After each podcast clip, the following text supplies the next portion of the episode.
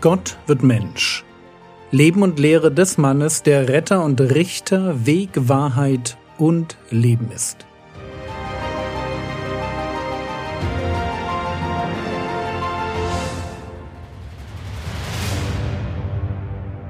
Episode 296 Jairus und die blutflüssige Frau Teil 1 Der Herr Jesus kommt aus dem Zehn-Städte-Gebiet zurück, wo er durch den Tod einer Herde Schweine, in die Dämonen gefahren waren, für viel Aufsehen gesorgt hatte.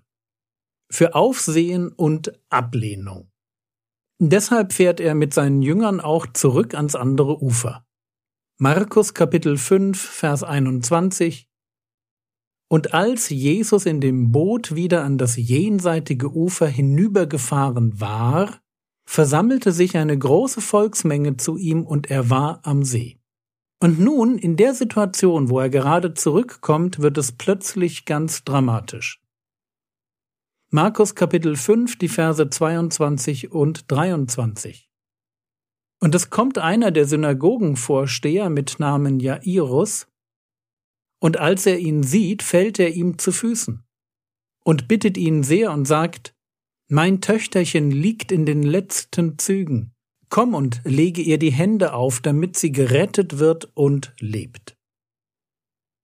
Und bevor wir uns anschauen, wie Jesus mit ihm umgeht, müssen wir eine andere Frage klären. Bei Matthäus heißt es nämlich, Matthäus Kapitel 9, Vers 18, Während er dies zu ihnen redete, siehe, da kam ein Vorsteher herein und warf sich vor ihm nieder und sprach, Meine Tochter ist eben jetzt verschieden, aber komm und lege deine Hand auf sie, so wird sie leben. Ich hoffe, ihr habt den Unterschied gehört. Bei Markus und auch bei Lukas liegt das Mädchen im Sterben, während sie bei Matthäus schon gestorben ist. Wie erklärt man diesen Unterschied? Und um das auch einmal zu sagen, wie gut, dass es diese kleinen Unterschiede gibt. Sie belegen nämlich nur, dass wir es wirklich mit Augenzeugen zu tun haben. Wären die Berichte der Evangelisten völlig identisch, ganz ohne die für Beobachter desselben Ereignisses typischen kleinen Abweichungen, dann wüssten wir, dass hier einer vom anderen nur abgeschrieben hat. Aber es sind solche kleinen Unterschiede, die uns zeigen, dass wir es bei den Evangelien mit echten, eigenständigen Zeugenaussagen zu tun haben. Trotzdem die Frage, Liegt die Tochter des Jairus im Sterben oder ist sie schon tot? Und lasst uns zuerst einmal Folgendes feststellen. Es ist grundsätzlich ein Anachronismus, also eine falsche zeitliche Zuordnung, wenn wir moderne Vorstellungen von Genauigkeit in der Berichterstattung von Ereignissen einfach auf die Antike übertragen. Andere Zeiten haben eine andere Vorstellung davon, was für eine Berichterstattung wichtig ist. Wir leben in einem Zeitalter der womöglich übertriebenen Exaktheit, weil jeder in jedem Moment auf die Minute genau wissen kann, wie spät es ist, weil wir von wichtigen Ereignissen schnell ein Video machen oder weil wir daran gewöhnt sind, Fakten mehr zu schätzen als einen guten Spannungsbogen. Aber all das war zur Zeit Jesu anders. Das ist ein Punkt, der mir grundsätzlich wichtig ist. Lasst uns nicht unsere Erwartung an eine Berichterstattung auf die Antike übertragen. Die Evangelisten haben ihre Jesus-Biografien so geschrieben, wie es für das erste Jahrhundert nach Christus richtig war, nicht wie wir das gerne gehabt hätten. Aber das ist nur eine grundsätzliche Vorbemerkung, noch etwas ist wichtig. Wir haben es im ersten Jahrhundert mit einer Welt zu tun, die den Todeszeitpunkt nicht so exakt festlegen konnte, wie wir das heute tun. Und außerdem ist rein sprachlich der Unterschied zwischen Matthäus und Markus gar nicht so groß, wie es sich in der deutschen Übersetzung anhört. Wenn es in Matthäus Kapitel 9, Vers 18 heißt, Meine Tochter ist eben jetzt verschieden, sprich gestorben, dann könnte man auch übersetzen, Sie kam gerade an den Punkt des Todes.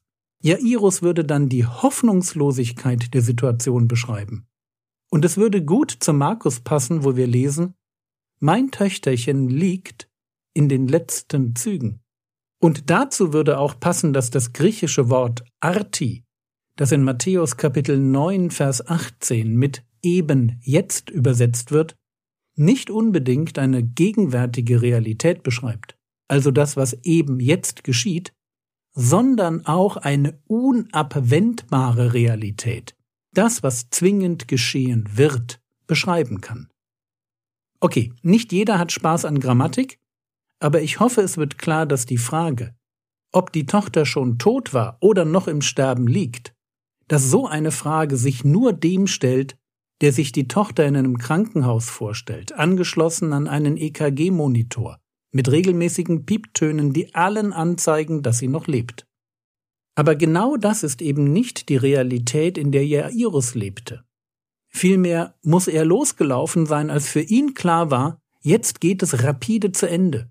Wenn jemand jetzt noch helfen kann, dann vielleicht dieser Rabbi aus Nazareth. Zu dem Zeitpunkt war noch etwas Leben in seiner Tochter. Aber so wenig, dass kurze Zeit darauf all denen, die im Hause zurückgeblieben waren, klar wurde, jetzt ist sie wirklich gestorben. Und sie gehen Jairus und Jesus entgegen mit dieser niederschmetternden Botschaft. Markus Kapitel 5, Vers 35 Während er noch redete, kommen sie von dem Haus des Synagogenvorstehers und sagen, Deine Tochter ist gestorben. Was bemühst du den Lehrer noch? Das ist der Moment, wo nicht mehr die Frage im Raum steht, lebt sie noch oder ist sie schon tot? Sondern wo jeder wusste, es ist vorbei. Niemand kann mehr helfen. Aber bis wir uns anschauen, was dann passiert, müssen wir noch einmal zurück zum Anfang der Geschichte. Es ist nämlich noch etwas auffällig an dem Bericht über die Heilung der Tochter des Jairus. Auffällig ist, dass der Bericht von der Auferweckung der Tochter immer unterbrochen wird von einer anderen Heilung. Markus Kapitel 5, Vers 24 bis 26. Und er, Jesus, ging mit ihm, und eine große Volksmenge folgte ihm, und sie drängten ihn. Und es war eine Frau, die zwölf Jahre mit einem Blutfluss behaftet war und vieles erlitten hatte von vielen Ärzten und alle ihre Habe aufgewendet und keinen Nutzen davon gehabt hatte. Es war vielmehr schlimmer mit ihr geworden. Ich hoffe, es fällt euch auf, wie genau die Situation der Frau beschrieben wird. Zwölf Jahre krank, eine Krankheit, die sie kultisch unrein machte. Wir werden uns in der nächsten Episode genauer anschauen, was das hieß. Diese Frau hier hatte all ihr Vermögen aufgewandt, um gesund zu werden, und die Ärzte hatten gern ihr Geld genommen, aber helfen konnten sie ihr nicht. Ganz im Gegenteil, es war schlimmer geworden.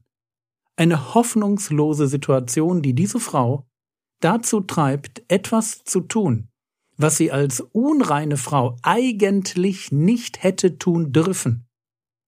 Sie, die jeden, der sie berührte, unrein machte, zwängte sich in eine große Volksmenge, um das Gewand von Jesus zu berühren.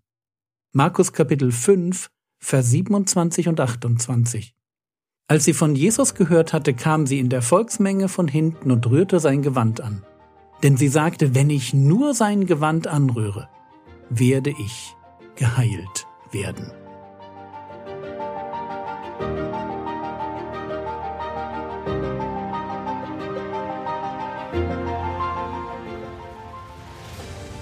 Was könntest du jetzt tun?